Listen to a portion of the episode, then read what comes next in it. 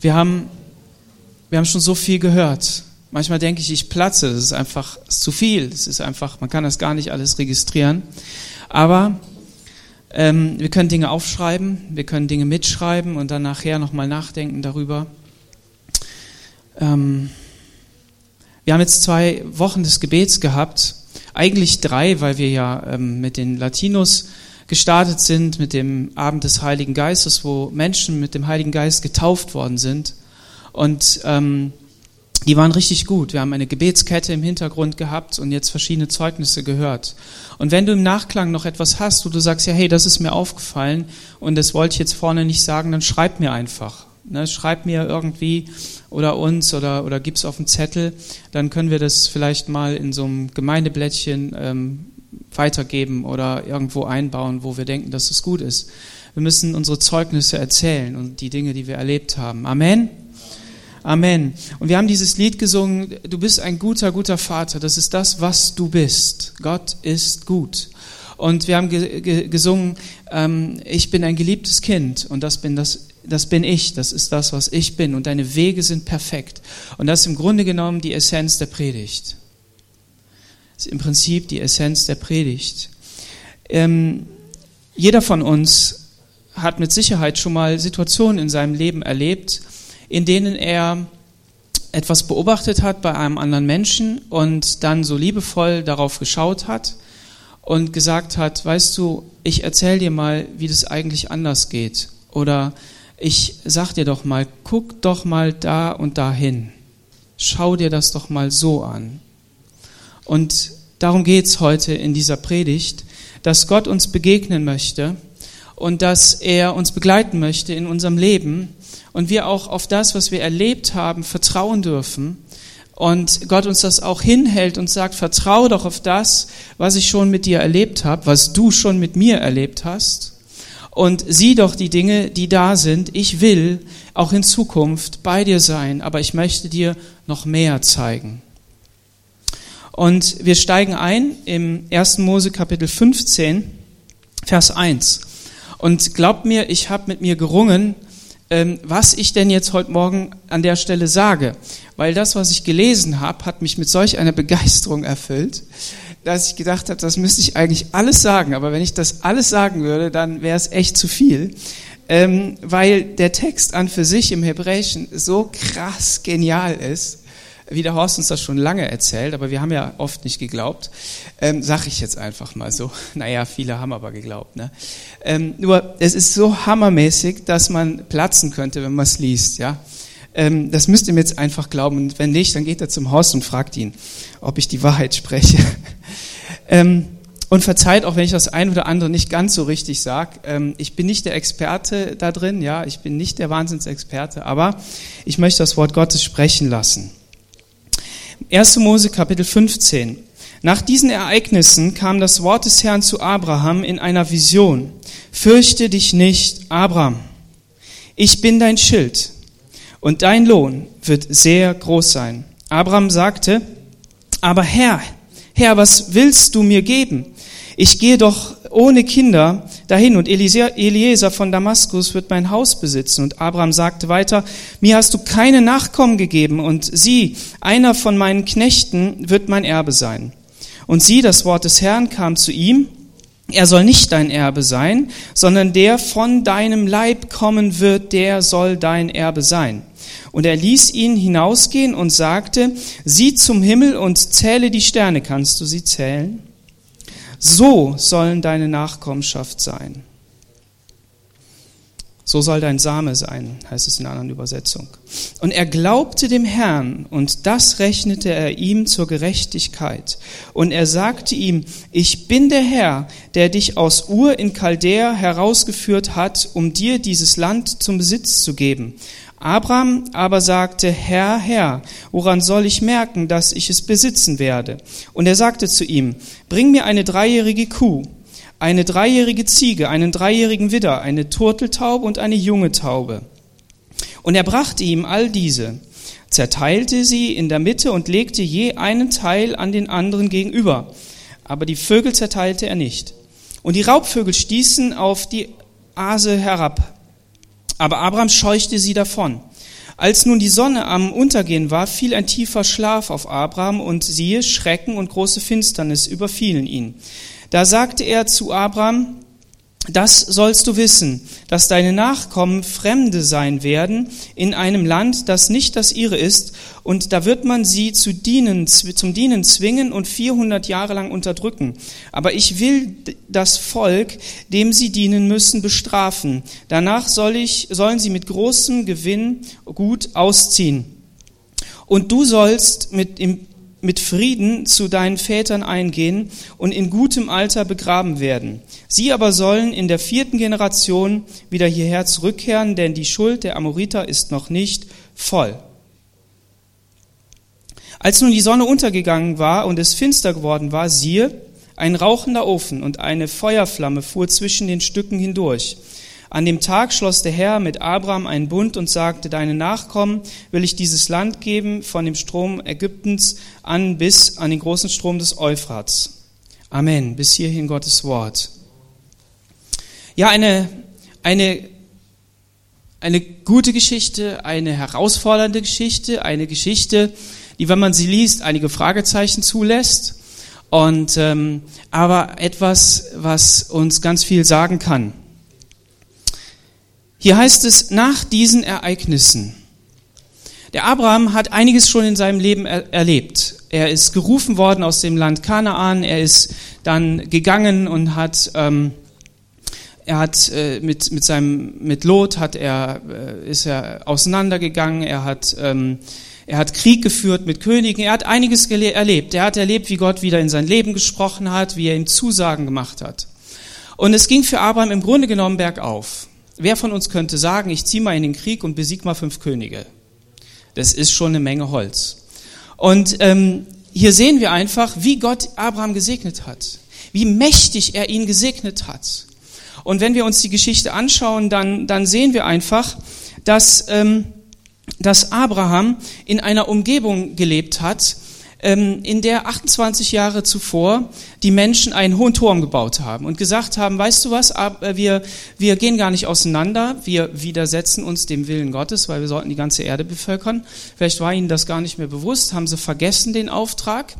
Ähm, wir bauen uns einen Turm und der soll so hoch sein und der soll so gut sein, dass jeder ihn sieht und dass wir einfach merken, hey, wir sind die Besten. Und wir wollen doch mal gucken, was Gott da oben macht. Ähm, diese Türme wurden oft dazu benutzt, oder eigentlich sind sie dazu da, um oben zu opfern, um, um äh, Götzendienst zu betreiben. Aber darum geht's jetzt nicht. Also er ist in dieser Gegend, von, ist in diesem Geist von Babel, ist er gewesen. Und ähm, das bedeutet auch, dass das Volk, das da gelebt hat, das Individuum gar nicht mehr so wirklich ähm, respektiert hat. Ähm, da waren Mehrheitsentscheidungen waren wichtig war nicht der Einzelne und das, was er von Gott hatte, war da wichtig. Es war Ruhm, Glanz, Mehrheitsentscheidung und so weiter. Und der ähm, und diese Mehrheit, die hat entschieden über Sitte und Moral. Und diese Sitte und Moral, die war verderblich. Es herrschte ähm, in Babel zum Beispiel Nimrod, der äh, die Verherrlichung der Macht und Gewalt einfach bis ins Exzess, also bis ins Extrem ähm, übertrieben hat. In ähm, Kenan ähm, war das Genussleben an der Tagesordnung. In ähm, Ägypten war die Menschenmacht so groß, dass man Menschen versklavt hat. Also man hat wirklich das, was Gott geschenkt hat, hat man zerstört. Und in diesem Umfeld lebt Abraham. Und jetzt verstehen wir vielleicht, warum Gott gesagt hat, Abraham, komm raus aus deinem Land, geh in ein Land, das ich dir zeigen will. Wenn wir das aufmerksam lesen als Bibelleser und uns richtig damit beschäftigen, dann merken wir, ohne einen hebräischen Hintergrund, ohne irgendwelchen Hintergrund von irgendwelchen Völkern oder Bücher, können wir das auch schon spüren, weil wir sehen ja, wir sehen ja, was vorher passiert ist, wie es verkommen ist und wie es dann wieder zu einer Spitze getrieben wurde in diesem Turm und dann kommt eben Abraham. Und, ähm, äh, und diese Geschichte, die begann mit einem Vers im Kapitel 12, wenn ihr also zurückschlagt in eurer Bibel, ähm, im Kapitel 12, Vers 1, da heißt es, und der Herr sagte zu Abraham, geh aus deinem Vaterland und von deiner Verwandtschaft und aus deinem deines Vaters Haus in ein Land, das ich dir zeigen will. Geh aus deinem Vaterland. Und dieses G, was da, was da steht, das ist ein ganz besonderes G. Das ist nämlich das G, geh du für dich allein. Geh du für dich allein.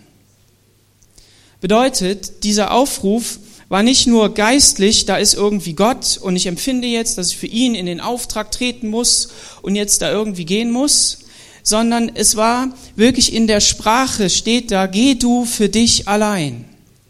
Und wenn wir dann das Leben des Abraham anschauen, dann merken wir, und Volk hat uns das ja in der letzten Predigt wunderbar auch äh, gezeigt, er hat ja aufgezeigt, dass Abraham auf der Höhe gewohnt hat, äh, weg, weit weg, oder naja, weit weg, aber eben weg von den Völkern, die da im Tal gewohnt haben. Und er hat sich nicht mit denen assimiliert, er hat sich nicht mit denen eins gemacht, er hat sich, äh, er hat Gott gesucht. Er wusste, dass Gott sein Versorger ist, dass Gott mehr hatte für ihn als das, was Lot gewählt hat, nämlich die, die Ebene, die grüne Ebene, wo es saftige Wiesen gab und wo er aber den Kompromiss mit den Menschen eingehen musste. Und ähm, wir sind berufen auf die Berge, hat Volker gesagt zum Schluss. Das war diese, diese Aussage, die auch darin war. Und unser Glaube soll nicht so klein sein, dass wir nur in die nächste Stadt gehen, sondern dass wir wirklich sagen, wenn Gott sagt, geh in die Berge, dann geh in die Berge, egal ob du denkst, du kommst da an oder nicht. Und wie oft ist das in unserem Leben so? Ich habe ein paar so eine Erlebnisse jetzt hinter mir. Ähm, und, und, und ihr, wenn, schaut mal in euer Leben, wo hat Gott euch gesagt, geh und mach das und du hast gezögert und hast die kleine Stadt erwählt. Aber nimm dir das nicht zur Schuld, sondern ähm, geh in den Dialog mit Gott, geh in das Reden mit Gott. Naja, auf jeden Fall steht da eben dieses, dieses Geh. Und dieses Geh, du, für dich alleine, das ist ein, ein Wort, das bedeutet also, er sollte sich absondern.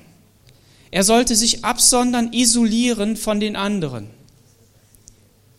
Und das passiert nicht so plötzlich, sondern das passiert halt in diesem großen, langen Prozess, den er halt in seinem Leben da so vollzogen hat.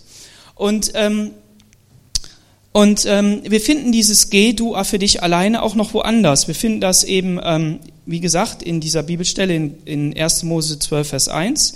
Dann im 2. Mose, Kapitel 18, Vers 28 er ging für sich alleine. Mose trennte sich von seinem Schwiegervater Jethro. Da war das auch so. Ähm, Josua 22, Vers 4, geh du für dich alleine, oder jeder geh für sich alleine. Jeder Stamm sollte für sich alleine sein, ähm, sein Bereich, den Gott ihm zugesprochen hat, einnehmen. Jeder Stamm des Volkes Israel, Israel, um das kurz zu erklären, Kommen wir ja nachher dazu, war ja in Ägypten, ist ausgezogen durch die Wüste ins Land Kanaan und ist dann eben, hatte den Auftrag bekommen, hey, neue Generation, ihr nehmt jetzt das Land ein und dann wurde das Land verteilt und jeder hatte so ein Besitztum bekommen und jeder sollte für sich allein dahin gehen und dieses Besitztum in, in, in Besitz nehmen, ja. Und dieses, diesen Auftrag, den zeigt Gott auch dem Abraham jetzt. Naja, dann ähm, im 1. Samuel 26, Vers 11, da steht, lasst uns für uns alleine gehen. David äh, war, war äh, bei, bei Saul gewesen und die Leute haben gesagt, ja, dann bring ihn doch um, er liegt gerade hier so oder sitzt da gerade, macht was, äh, ist die Chance. Und David hat gesagt, nein, wir, das ist nicht unsere Aufgabe, sondern wir gehen jetzt mal schön für uns alleine hier weg. Ähm, und, ähm, und Mose, ach, nicht Mose, ähm, Abraham bekommt in der Folge später noch einmal diesen Auftrag, geh du für dich alleine. Das ist, sind zwei ganz kleine äh, Worte im Hebräischen. Und, ähm, die, und das ist, als er ähm, den, seinen Sohn opfern sollte. Abraham hat dann irgendwann ein Kind gekriegt. Das hat aber ewig gedauert. Und alle, alles war futsch. Und äh, dann sollte er diesen Sohn opfern. Er sollte ihn auf den Altar legen. In unserer Kultur würden wir sagen, ey, was ist denn das für eine strange Geschichte, das passt überhaupt nicht. Aber ihr müsst verstehen, diese Kulturen drumherum, die haben alle ihre erstgeborenen äh, Söhne geopfert. Und die haben das gemacht, dem Moloch haben sie die geopfert. Riesenstatue äh, innen angeheizt und auf die Hände gelegt. Und ähm, in dieser Kultur hat er gelebt. Und Gott wollte jetzt wissen, bist du bereit, mehr für mich zu geben als die, bist du bereit, genauso viel zu geben, wie die Leute um dich herum für mich. Und dann hat er gesagt, stopp, nur dass keiner Angst kriegt. Stopp, macht es nicht, weil ich werde das eines Tages tun. Mit meinem Sohn. Und ähm, naja, auf jeden Fall, ähm, geh du für dich alleine. Wie oft Wie, wo haben wir diesen Ruf gehört? Schau mal in dein Leben. Wo hat Gott dich gerufen? War es bei deiner Bekehrung? Du bist hierher gekommen, du hast zu Hause gesessen, du warst unterwegs, du bist in eine andere Gemeinde gegangen, wo auch immer, und auf einmal traf dich das Wort Gottes. Gernot, ich will, dass du zu mir kommst und dass du dein Leben mir gibst. Aber ich habe doch Verwandtschaft. Ich habe einen Vater, der sich immer aufregt. Ich habe eine Mutter, die das nicht will. Ich habe Brüder und Geschwister, die mir den Kopf abreißen. Und unsere Geschwister hier aus, aus dem Iran und äh, diesen Ländern, die wissen noch viel mehr, was es bedeutet, dass man wirklich Kopf kürzer gemacht wird, wenn man die Religion verlässt. Den wahren Gott, den, der Moslems aus ihrer Sicht. Aber wo haben wir dieses, diesen Ruf gehört? Geh du für dich alleine. Ja, aber kann ich nicht noch den mitnehmen? Kann ich nicht noch, kann, kann ich noch der mit mir gehen? Kann ich nicht noch das mitnehmen? Nein, Gott sagt, komm, geh du für mich alleine. Und das ist das, was Gott hier Abraham gesagt hat. Und dann ist es sehr interessant, in dieser Bibelstelle, schlagen wir wieder auf, Kapitel 15, da heißt es, ähm,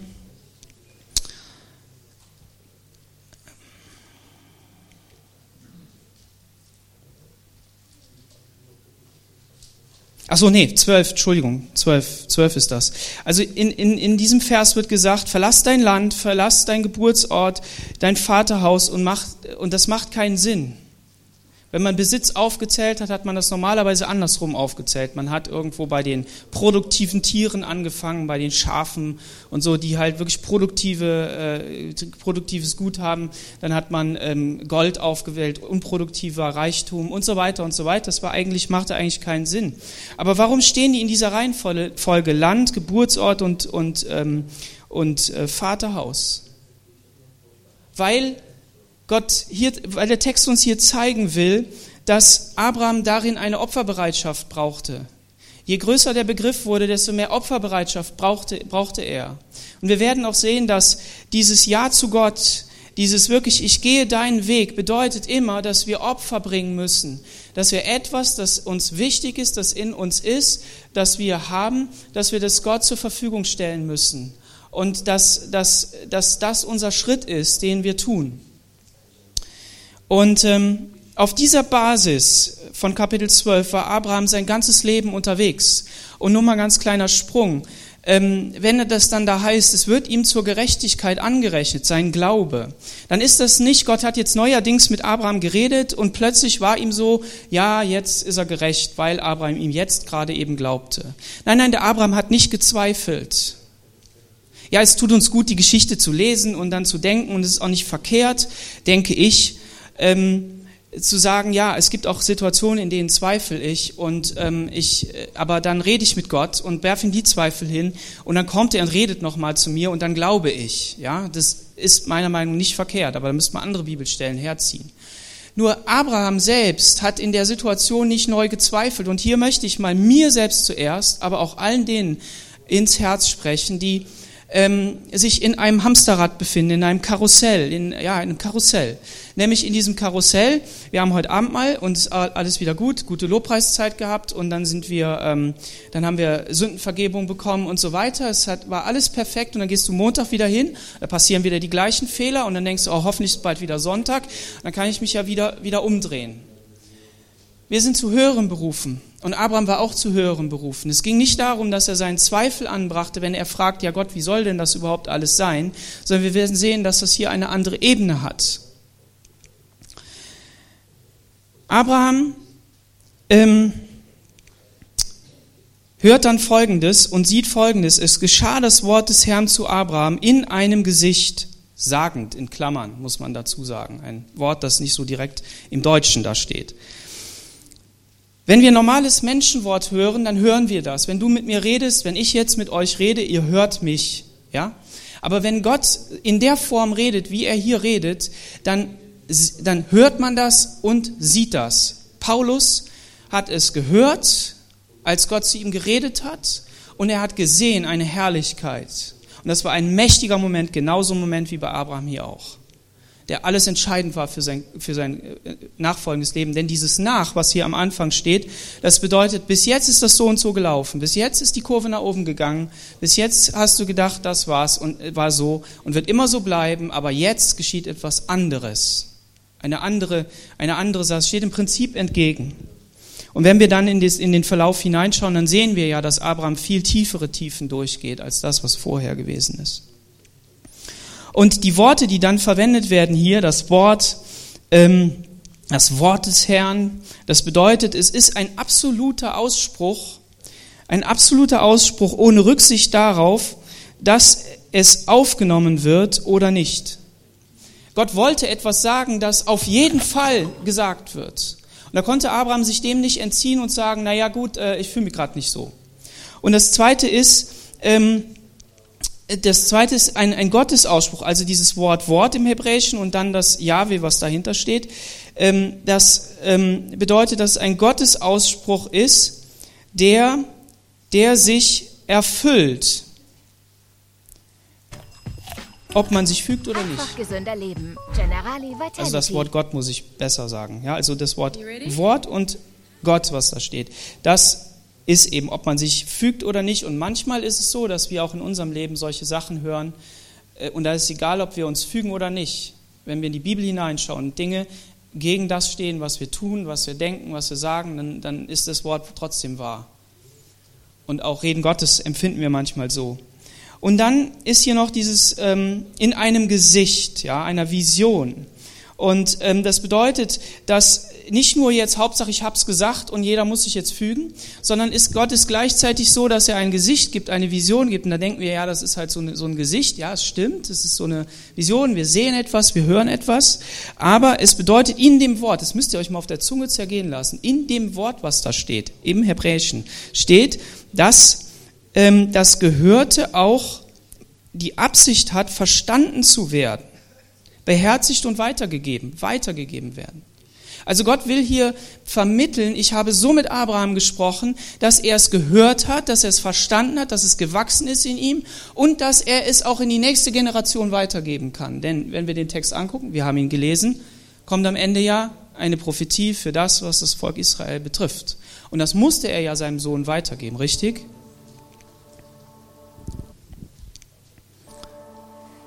Und das Wort, Wort sagend, also wie er es getan hat, er hat es sagend gesagt, ist zum Wachstum, zum Blühen und so weiter. Also wir sehen hier das Potenzial im Text. Und das ist das, was, was, was, das, was die Aussage unterstreicht. Dass wenn Gott mit uns so redet, wenn Gott in unser Leben hineinspricht und du spürst, hier ist ein Moment, in dem äh, möchte Gott wirklich etwas verändern. Ich habe ähm, äh, verschiedene Prophetien in meinem Leben bekommen und habe die jetzt nochmal anders aufgeschrieben und zusammengetan. Und ich habe die in dieser Zeit jetzt auch gelesen ähm, in, der, in der letzten Woche und das knallte wieder so richtig ins Herz hinein, weil Gott da etwas gesagt hat, womit ich heute zu kämpfen habe. Das hat er schon vor x Jahren gesagt, der Mensch kennt mich überhaupt nicht. Und da habe ich gemerkt, das sind Schlüsselmomente, wo Gott etwas in mich hineinlegen wollte, was, was mich verändert für die Zukunft, um mich fähig zu machen, in seinem Dienst zu gehen. Und diese Gewalt dieses Ausspruches, seine Art und Weise haben in Abraham Furcht hervorgebracht. Ja? Und diese Furcht, deshalb sagt Gott jetzt, ähm, fürchte dich nicht, Abraham. Fürchte dich nicht. Ich habe dir was Wichtiges mitzuteilen. Ich habe dir etwas mitzuteilen, das die Zukunft von dir und deinem Volk beeinflusst und was schrecklich ist, aber fürchte dich nicht. Und warum fürchte ich nicht? Nee, fürchte dich nicht. Ich bin dein Schild wie früher, wie schon immer. Ich bin derjenige, den kennst du schon von Anfang an. Du hast mir geglaubt, du bist bis hierher gekommen, du wirst auch in Zukunft ähm, so wird das auch weitergehen. Ich werde dein Lohn sein, dein, dein Lohn sehr groß machen. So, ich werde deinen Lohn sehr groß machen. Und ähm, hier steckt drin, dass, dass dieses Wort Lohn von einem Wort kommt, das Lücke bedeutet. Wenn eine Lücke aufgefüllt wird. Gott möchte, dass diese Lücke im, im Leben des Abraham aufgefüllt wird. Und da ist eine Lücke, er hat keine Nachkommen. Schrecklich, für einen Patriarchen ist das schrecklich mit so einer großen Familie im Sinne der, der, der Leute, die er hat und so, das, das geht überhaupt nicht. Und diese Lücke, die will Gott zustopfen, da möchte er, die möchte er ausfüllen. Und diese Lücke, die ist, die ist auch ähm, deshalb entstanden, weil, Gott, weil Abraham auch auf Gottes Wort gehört hat. Er hat sich ja nicht einfach eine andere Frau genommen erstmal, ähm, und hat einfach gesagt, ist mir egal, ich mache einfach mein Ding und fülle das aus. Und ich hab, er hat sich angestrengt, auf Gottes Pfad zu bleiben, hat sich angestrengt, diesen Weg zu gehen. Er hat ein Opfer gebracht, hat an Sarah festgehalten und, und ist weitergegangen und hat diesen, diesen Schweiß hier reingelegt. Und, ähm, und diese Aufopferung, das ist der Lohn, den, den Gott gibt. Das ist, die, das ist damit gemeint. Und jeder, der, den wir betrachten in der Bibel, an Propheten, an Leuten, die für Gott gedient haben, die haben alle einen Preis bezahlt, richtig? Jesus hat auch einen Preis gezahlt. Jesus hat auch diesen Lohn bezahlt. Die Jünger haben den, diesen Preis bezahlt. Sie wurden geschlagen, gesteinigt. Sie, sie wurden das alles. Letzte Woche kam die Matthäa aus der Schule und ähm, dann haben wir so gegessen und dann ähm, hat sie mir gesagt, Papa, weißt du, heute haben die mich alle fertig gemacht. Ich hatte ja die Freundin da gehabt äh, bei uns am Wochenende und wir haben ja gebetet und so. Und dann hat diese Freundin zu äh, den anderen gesagt, ah, bei der Matthäa, da beten die immer so komisch und das ist total schlimm, ganz schrecklich. Und ha, wie doof ist die denn? Und ähm, dann, weißt du, Papa, und es hat mir echt wehgetan. Und dann, aber dann hat die, die andere Freundin, die ist eine echte Freundin, die hat sich dann auf meine Seite gestellt und die hat gesagt, ach, erzähl doch nicht, ich war auch bei denen und das ist cool, wie die beten. Und dann waren noch ein paar, die haben sich auch auf ihre Seite gestellt. Aber es hat ihr wehgetan. Und dann habe ich zu ihr gesagt, so Matthäus, schlag mal hier die Bibel auf. Die lag da und dann hat sie die aufgeschlagen. Und dann sah ich im Matthäus Kapitel 5, Vers 12, 11, 12, lies mal. Jesus sagt zu seinen Jüngern, wenn sie euch schlagen, wenn sie euch steinigen, wenn sie euch verfolgen, wenn sie üble Nachrichten üben, wenn sie Böses gegen euch tun, seid froh. Ihr werdet Lohn im Himmel empfangen. Ich sage, da steht ein Riesensparschwein und da hat Gott jetzt mal drei Münzen reingetan. Das ist total cool, du kannst dich freuen. Aber ich möchte dich trotzdem trösten. Und ähm, so, so ist das. Ich weiß nicht, welche Situation du erlebt hast, wo du ähm, diesen Preis bezahlt hast. Ähm, vielleicht bist du in einer Ehe, aus der du gerne ausbrechen willst, und, ähm, aber Gott hat dir noch nicht gesagt, dass du das tun sollst. Und äh, du willst ja auch dich nicht scheiden lassen. Und, aber manchmal sind Sachen auch so übel, da muss man einfach raus. Ja, das will ich damit sagen aber du hältst daran fest, bete weiter. Bete für deinen Ehemann, bete für deine Ehefrau, bete für deine Kinder.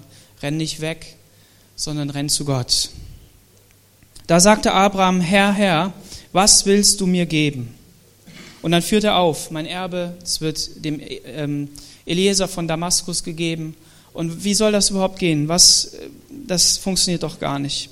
Ähm, dem Abraham war klar, der Eliezer ist nicht der Böse. Vielleicht ist der nicht der Böse, ist ein guter Knecht. Hat ihn ja auch geschickt, dann seine, seine äh, Schwiegertochter zu suchen. Aber der hat ja in dem Krieg, hat er die Leute kennengelernt, wo der herkam.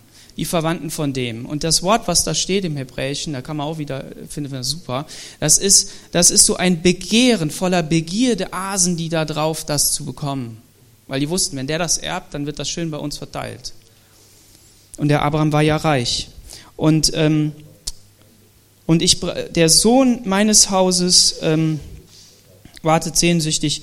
Und ich, ich, ich, deshalb sagt Abraham, ich brauche für mich nichts mehr. Wenn das sowieso dem gehört, dann brauche ich für mich nichts mehr. Dann bin ich raus. Dann macht das irgendwie anders. Ich sehe hier keine Tür. Und ähm, wir müssen im Hinterkopf behalten, das war nicht in dem Sinne ein Zweifeln an Gott, sondern er wusste einfach nicht, wie ist der Weg. Bist du auch in so einer Situation, wo du nicht weißt, wie ist der Weg? Ich weiß, dass ich solche Situationen habe, wo ich nicht weiß. Und lass uns nicht einreden, dass wir da zweifeln, sondern lass uns mit diesen Gedanken zu Gott kommen und sagen, der Abraham hat nachgefragt, ich frage auch nach. Und siehe, das Wort des Herrn geschah zu ihm, nicht dieser wird dich beerben, sondern der aus deinen, deinem Leibe hervorgeht. Der wird dich beerben. Warum steht hier nicht, der aus deinen Lenden kommt? Also wenn man eben, ähm, die Bibel verwendet ja öfter mal so, dass es eben aus den Lenden des Mannes eben kommt. Ne? Das ist schön zu beschreiben, wie die Nachkommen da entstehen und wie das funktioniert. Und ähm, hier steht aber, aus der aus deinem Leib kommt. Und äh, das, ist, das ist auch sehr interessant. Gott, für Gott ist klar, ähm, der, derjenige, der dein Erbe sein wird, der wird so sein wie du, der wird von der Art sein wie du. Du bist mit mir gegangen, du hast eine bestimmte Art und so möchte ich, dass dieser Erbe sein wird, weil dieser Leib, aus diesem Leib, da kommen aus den Eingeweiden, das ist der Sitz des Mitleids. Kennen wir das Wort Mitleid? Jesus hatte Mitleid mit den Menschen und er sah ihr Elend und er heilte sie, er sprach zu ihnen, er redete zu ihnen. Und dieses Mitleid, das sitzt da. Ähm, Und ähm, die, die moralischen Empfindungen, das ist das, was man da erbt. Und diesen Erbe, den wollte Gott haben. Er wollte einen Isaac erwählen. Den soll, der, sollte, der sollte für ihn das Erbe antreten. Und er führte ihn hinaus und sprach, blicke doch auf zum Himmel und zähle die Sterne, wenn du sie zählen kannst. Und er sprach ihm, zu ihm, so zahlreich wird deine Nachkommenschaft sein. Und ähm, wir sagen dann, ja gut, dann hat er halt gezählt. Ich habe das hier in dieser Woche auch nochmal so gesagt. Ne? Ähm, der hat gezählt. Und wenn man ja zählt, dann ist man überrascht. Die Sterne sind ja unendlich viele. Ne? Die Wissenschaft erklärt uns immer mehr, wie viele Sterne es da gegeben hat. Ja, das mag sein, das wusste Abraham. Aber er hat sich den Himmel angeschaut. Und ich habe da nachgelesen und ähm, der schreibt, dieses Wort so, was da steht, so zahlreich, das beschreibt nicht die Anzahl der Sterne. Auch wenn er die zählen sollte, aber es beschreibt nicht die Anzahl. Das bedeutet, die ganze Aussage zielt auf etwas anderes. Es zielt, auf die Qualität. Wenn Abraham sich die Menschen angeschaut hat, dann hat er nach Babel geschaut, dann hat er da Unmoral gesehen, dann hat er Böses gesehen, dann hat er Verderben gesehen. Wenn er sich die Schöpfung angeschaut hat, dann war da auch nicht alles mehr gut. Und er hat also, er hat also etwas gesehen und wenn es gut war, dann hat er etwas gesehen, das, das Gott zwar geschaffen hat und seine Kraft dann natürlich irgendwo auch drinne ist, aber was sich selber reproduziert. Das ist ja nicht nochmal neu vom Himmel gekommen, richtig? Bedeutet also, Gott wollte ihm etwas zeigen, was von seiner Qualität ist, was unangetastet ist. Wir wissen natürlich, dass die ganze Schöpfung unter der Sünde leidet, klar, aber die Sterne sind von uns Menschen nicht angefasst, sondern das sind Sterne, die Gott in Existenz gerufen hat durch seine Stimme. Und da hat er gesagt, schau sie dir genau an. Diese Qualität von Nachkommen, die will ich dir geben. Das steckt da drin. Und, ähm, und blicke doch auf zum Himmel. Blicke doch auf zum Himmel. In manchen Übersetzungen ist das doch gar nicht mehr drin. Aber dieses doch ist total wichtig. Denn Gott sagt hier zu Abraham, schau nicht nur zum Himmel als Beweis, sondern dieses doch bedeutet, genau entgegen deiner jetzigen Meinung will ich dich hier korrigieren, möchte ich dir einen anderen Blickwinkel zeigen. Ich möchte dir entgegentreten darin, möchte dir etwas anderes zeigen. Ich, die Haltung, die Abraham hatte in Vers 2, ich krieg keinen Erben, da funktioniert doch nicht. Genau das Gegenteil wollte Gott in Abraham hineinpflanzen. Und das möchte auch mit dir. Überall da, wo Gott zu dir redet, wo er in dein Gedächtnis äh, reinruft, in deine Seele, in dein Herz, er möchte deine Gedanken verändern. Werdet erneuert durch die Erneuerung eures Sinnes. Das ist unser Gottesdienst, unser, unser Leben darzustellen als Opfer. Und Gott möchte, dass Abraham hier diesen originalen Ort, diesen, diesen Ort so tief in sich einprägen lässt, dass er vor Staunen nicht mehr weg kann, dass es sich tief einprägt. Und das geschieht überall da, wo, diese, wo auf diese Originalität von Gott hingewiesen wird. Und er glaubte, ach so, muss ich noch ergänzen. Ja, wie lange hat das denn noch gedauert, bis er dann fertig war, bis dann mal ein Sohn da war? 30 Jahre. Das hat so lange gedauert, bis Abraham selbst das für lächerlich erklärt hat. Gott wollte beweisen, dass er noch nicht mal den Abraham dazu braucht sondern dass er dieses Werk in Abrahams Leben schaffen will. Sag ich mal platt. Weil Abraham, die haben gelacht. Und dann kam Isaac. Und, und er glaubte dem Herrn und er rechnet es ihm zur Gerechtigkeit an. Halleluja. Der Glaube ist aber eine Wirklichkeit dessen, was man hofft, ein Überführtsein von Dingen, die man nicht sieht, heißt es im Hebräerbrief 11, Vers 1. Dieser Glaube, Zuversicht in Gott, bedeutet wir und dass wir unser ganzes Denken und Verhalten, unsere ganze Einsicht, unsere Kraft und Festigkeit voller Vertrauen in Gott setzen, sagt der Hirsch. Dieser Glaube heißt nicht nur, ich glaube dir jetzt, sondern dass wir unsere ganze Existenz in Gott hineinfallen lassen. So sehr vertraute er ihm. Und das ist im Grunde genommen ein Zeugnis für das, was er bis jetzt schon getan hat, der Abraham. Und vor dieser Herausforderung stehen wir. Glauben wir Gott so sehr, dass wir uns wirklich ganz auf ihn verlassen? Fragezeichen. Oder glauben wir nur an Jesus, Errettung passt, aber dann im Leben müssen wir mal weiterkommen?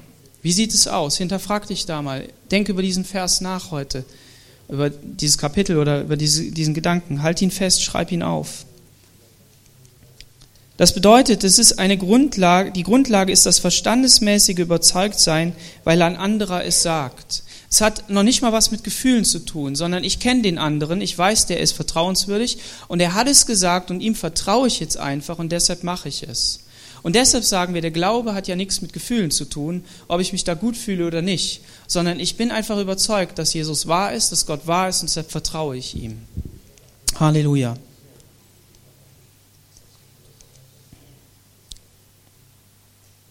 Und an verschiedenen Stellen wird immer wieder erwähnt, dass Abraham aber glaubte. Und Paulus sagt, Abraham hat nichts dafür getan. Nicht falsch verstehen, dass er das sich erarbeitet hätte. Aber es ist so, dass er, dass er diesen Glauben einfach durch sein Leben durchgezogen hat, dass es ihn immer begleitet hat, dass es seine Grundlage war. Und er sprach zu ihm, ich bin der Herr, der dich auch herausgeführt, der ich dich herausgeführt habe aus Ur, der Stadt der Chaldäer, um dir dieses Land zu geben und es in Besitz zu nehmen. Und hier sagt Gott, ich habe dich aus Ur, aus diesem Feuerofen, ne, mit diesem ganzen Bösen, habe ich richtig rausgeholt. Er, er, hat selber erlebt, was das Volk Israel später erleben wird, nämlich Sklaverei, zerbrochen werden und so weiter. Und, und ist jetzt auf dem Weg Gott nach. Da hat Gott ihn herausgeholt. Und er wird dieses Land zum Besitz zu geben, es in Besitz zu nehmen. Und hier kommt etwas Neues. Gott sagt jetzt die Art und Weise, wie er das tun wird, soll, soll, wie das geschehen wird, wie dieses Volk dieses Land einnimmt, nämlich indem sie es in Besitz nehmen und zur Not mit Krieg. Nicht wie, wie Abraham Reichtum anhäufen, Grundstücke kaufen, immer mehr einnehmen und das Land so langsam bevölkern, weil man zahlreich wird, sondern, äh, sondern und, und wie Israel das ja auch erlebt hat in Ägypten, da wurden sie zahlreich und dann wurden sie platt gemacht. Ja? Aber sie sollten jetzt kämpfen. Ja, Gott hätte sie ja auch nach Israel ziehen lassen können, zahlreich werden lassen, hätten sie die genauso verdrängt wie die Ägypter. Ja, die haben das geschnallt und haben die, haben die fertig gemacht. Aber nein, Gott sagt, es bedeutet im Glauben, dass ihr kämpfen müsst für das, was ich euch gegeben habe. Ich habe es euch gegeben, aber ihr müsst kämpfen. Und, ähm, und dann kommt diese Passage, und mit dieser Passage möchte ich überleiten ins Abendmahl, die so genial ist auch genial ist, sagen wir mal so. Da sprach er zu ihm, bring mir eine dreijährige Kuh, eine dreijährige Ziege und einen dreijährigen Witter, Widder und eine Turteltaube und eine junge Taube. Und das hat er ihm dann gebracht und hat sie zerteilt und dahingelegt. Und ähm, wenn wir uns diese Szenerie anschauen, dann merken wir, ähm, es gibt in Mesopotamien hat es ähm, eine, eine Kultur gegeben, einen Brauch gegeben, dass wenn man einen Vertrag geschlossen hat, hat man Tiere genommen, die hingelegt, da durchmarschiert. Und hat nach rechts und links geguckt und wusste, wenn ich den Vertrag nicht einhalte, dann ne, Mitte. Und dann der andere Vertragspartner hat das auch gemacht, ne, ist auch da durchgelaufen, also beide. Und hier passiert ja etwas, dass Abraham das zwar tut, aber er ja nicht da durchgeht, oder? Haben wir nicht gelesen. Abraham guckt sich das nur an, er verscheucht die Tiere, aber Gott geht da durch in einer feurigen Fackel. Und damit sagt Gott aus, Abraham, du brauchst das nicht zu machen. Diesen Vertrag, diesen Bund, den ich hier mache, der beruht auf deinem Glauben an mich. Das ist der Part, den du machen musst, den ich dir gebe, aber den du machen musst, so ungefähr. Das ist dein Part. Und mein Part ist, ich werde mich zerteilen lassen, um ihn für alle gültig werden zu lassen. Ich gucke, dass dieses Wort ähm, ausgeführt wird. Und, ähm, und das, das ist die eine Sache. Aber die andere Sache ist, dass diese Tiere ja für etwas stehen. Und diese Tiere waren die Tiere für die späteren Opfer im, im, in der Stiftshütte und in, im Tempel. Und wenn wir uns die angucken, dann sehen wir, wir sehen erstmal diese, ähm, diesen Stier, dieses Kalb. Und das bedeutet die fortschreitende Kraft und Tätigkeit. Rind und Kalb, ja, also es ist Kraft. Und äh, der Widder, das bedeutet dass der, das Vermögen und die wirtschaftliche Macht. Ja, der hat gut Geld gebracht.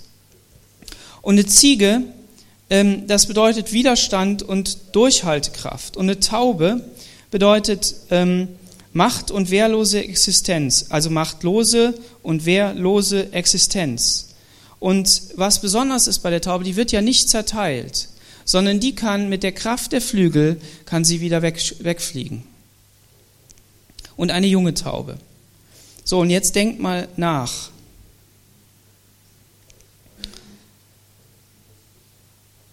Israel musste 400 Jahre nach Ägypten. Da waren vier Generationen. Und jede Generation wurde zerteilt. Die erste Generation oder eine Generation wurde zerteilt durch den Fortschritt, durch, oder alle, alle drei Generationen wurden zerteilt, indem sie in Sklaverei geführt wurden und die eigene aktive Tätigkeit nicht mehr ausführen konnten, nicht mehr selber nachdenken konnten. Die Ziege als Peiniger und Verlust der Widerstandskraft, das Gegenteil davon. Und der Widder als Recht und bodenloser Stand, als Fremdling, Verlust auch der wirtschaftlichen Macht. In all diesen Bereichen wurde Israel in Sklaverei geführt. Richtig? Wenn also Abraham jetzt drei Tiere da zerteilt, dann zeigt das diese drei Generationen. Und in der vierten Generation kam Gott. Und es fuhr eine Fackel dadurch zur Läuterung und Erleuchtung.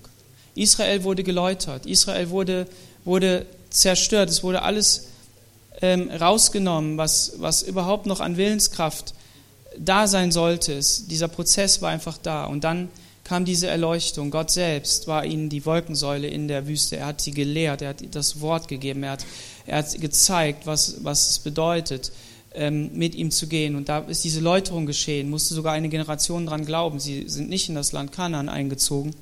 Und Abraham sieht das hier. Und, ähm, und dann ist diese Taube da.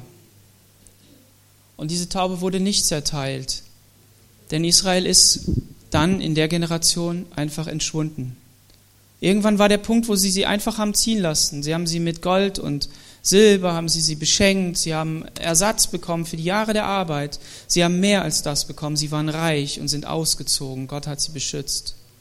Und Abraham fächert so diese, diese Tiere da weg, die gekommen sind, die Raubvögel, um dieses Aas aufzufressen was ein Zeichen dafür ist, dass Gott sein Volk beschützt hat in der Zeit und es nicht untergegangen ist. Es hat sich ja vermehrt trotzdem. Und, ähm, und, und diese Raubvögel, die stehen für Ägypten, die sie wie Aasgeier zerfleischen wollten, die sie ausmerzen wollten, die sie, die sie fertig machen wollten. Und Jesus selbst ist der Messias.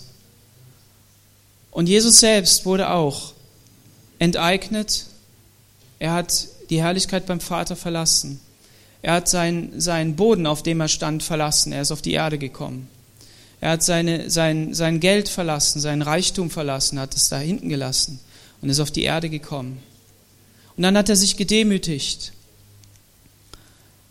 Und er hat seine Kraft hat er nicht eingesetzt. Er sagt, lass sie, lass sie, ähm, wehr dich nicht mit dem Schwert, als er gefangen genommen wurde, sondern ähm,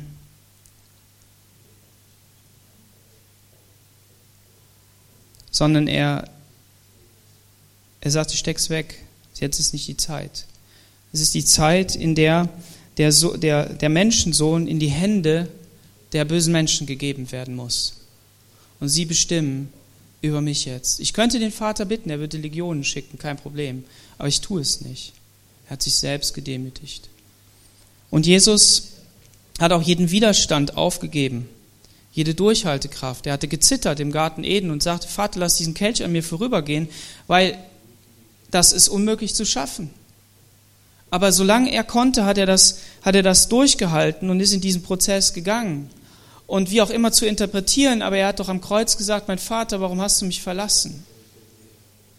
Darauf will ich jetzt nicht eingehen. Aber es zeigt einfach, dass er, dass er, er hätte können, er hätte das alles an sich reißen können. Aber er wollte nicht. Er wollte in all diesen Bereichen, so wie Abraham das über das Volk Israel gesehen hat, so wie Israel es in Ägypten erlebt hat und so wie du es und ich es in der Zeit erlebt haben, in der wir nicht mit Jesus gegangen sind, dass wir tun mussten, was die Welt, was der Böse in der Welt in uns tun wollte, das wollte er erleben. Und das wollte er tragen. Und so wollte er Opferlamm werden. Und er ist, er ist eben in dieser bettelarm, in diesem bettelarmen Zustand ist er zu uns gekommen. Und in Matthäus 27, Vers 26, da heißt es, Jesus aber ließ er geißeln. Und dann kommen die Soldaten und flochten eine Krone aus Dornen und setzten sie auf sein Haupt und gaben ihm ein Rohr in seine rechte Hand und dann haben sie ihn ausgelacht und verspottet. Und sie spien ihn an, also sie haben ihn angerotzt, angespuckt und nahmen das Rohr und schlugen ihm auf den Haupt. Sie haben ihm wehgetan. Und sie verspotteten ihn und er ließ, er ließ ihn geißeln, hieß es vorher. Da haben sie eine Peitsche genommen. Diese Peitsche ist grausam, da sind, da sind Scherben drin, Steine, scharfe, scharfe Gegenstände drin und der ganze Rücken wurde aufgeschlitzt, aufgerissen und er wurde, er wurde kaputt gemacht in all diesen Bereichen. Alles Leid der Welt hat er getragen.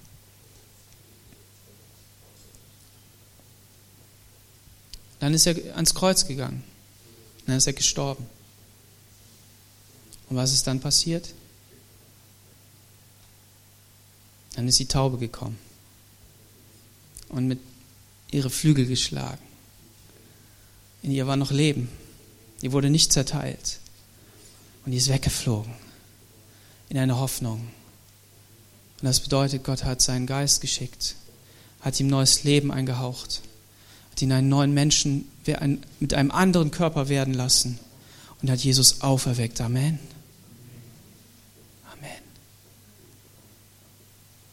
Das gleiche erleben wir.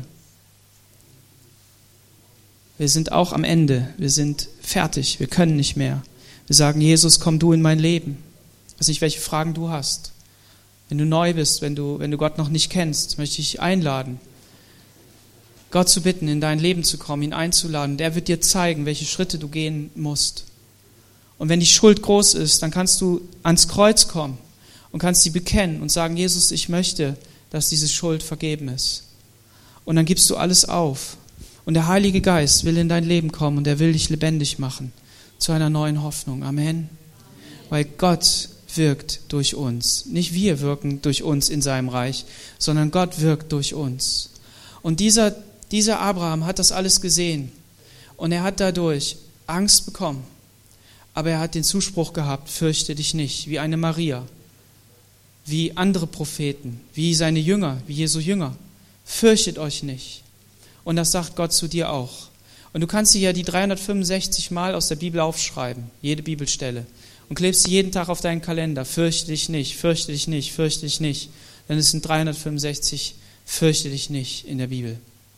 Und ähm, lass uns so zum Abendmahl gehen und voller Hoffnung, voller Zuversicht auf Gott schauen Abraham hat danach nicht alles richtig gemacht. Er hat nicht, ähm, nicht auch noch Fehler gemacht. Aber Gott hatte in seinem Leben geredet. Und dieses Reden Gottes hat Frucht gebracht. Sein Glaube ist gewachsen. Und uns wurde der Text überliefert, nicht nur in einer einfachen Erzählung, sondern im Text selbst steckt eine Botschaft. Und so genial ist Gottes Wort. Lass dich nicht ins Boxhorn jagen und sagen, ja, das haben ja irgendwelche Leute zusammengeschrieben, die keine Ahnung haben.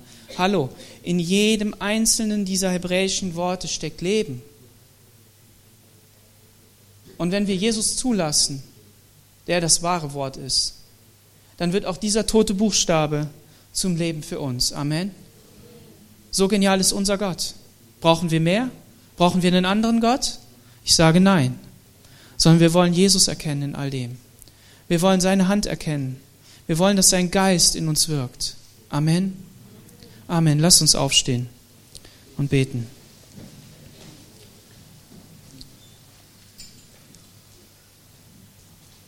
Wir preisen dich für diesen Morgen. Wir danken dir, Herr, für deine Botschaft an unser Leben, Herr, für dein Reden in unserem Leben, für das, was du schon getan hast. Danke, dass wir an dich glauben dürfen. Und du sagst in deinem Wort, dass der Glaube ähm, selbst von dir kommt und dass der Glaube selbst auch von dir beendet wird. Und dafür preisen wir dich und wir danken dir dafür. Wir beten darum, dass wir am Abraham uns ein Beispiel nehmen für einen Menschen, der wirklich in der Dimension Gottes unterwegs war, der auf dem Berg gelebt hat, in der Einsamkeit, weil das seine Berufung war, weil das sein Ruf war, sich zu isolieren und in die Einsamkeit zu gehen. Nicht, dass wir das jetzt auch machen müssten und Mönche werden müssten, aber wir, wir wollen heraus aus dem, was uns hier umgibt, aus dem Gedankengut und wir möchten von deinem Geist erfüllt werden. Deshalb, deshalb bete ich darum, Herr, dass du uns deine Kraft schenkst. Und du hast, Jesus, du hast eine neue Dimension aufgemacht, mit dem Neuen Testament, mit dem neuen Bund, den wir jetzt gleich auch feiern werden. Herr, die uns Leben gibt, die uns zuspricht, die uns liebevoll korrigieren möchte und wo wir einfach merken und spüren, wie du auf unserer Seite bist. Gott Immanuel. Halleluja. Amen.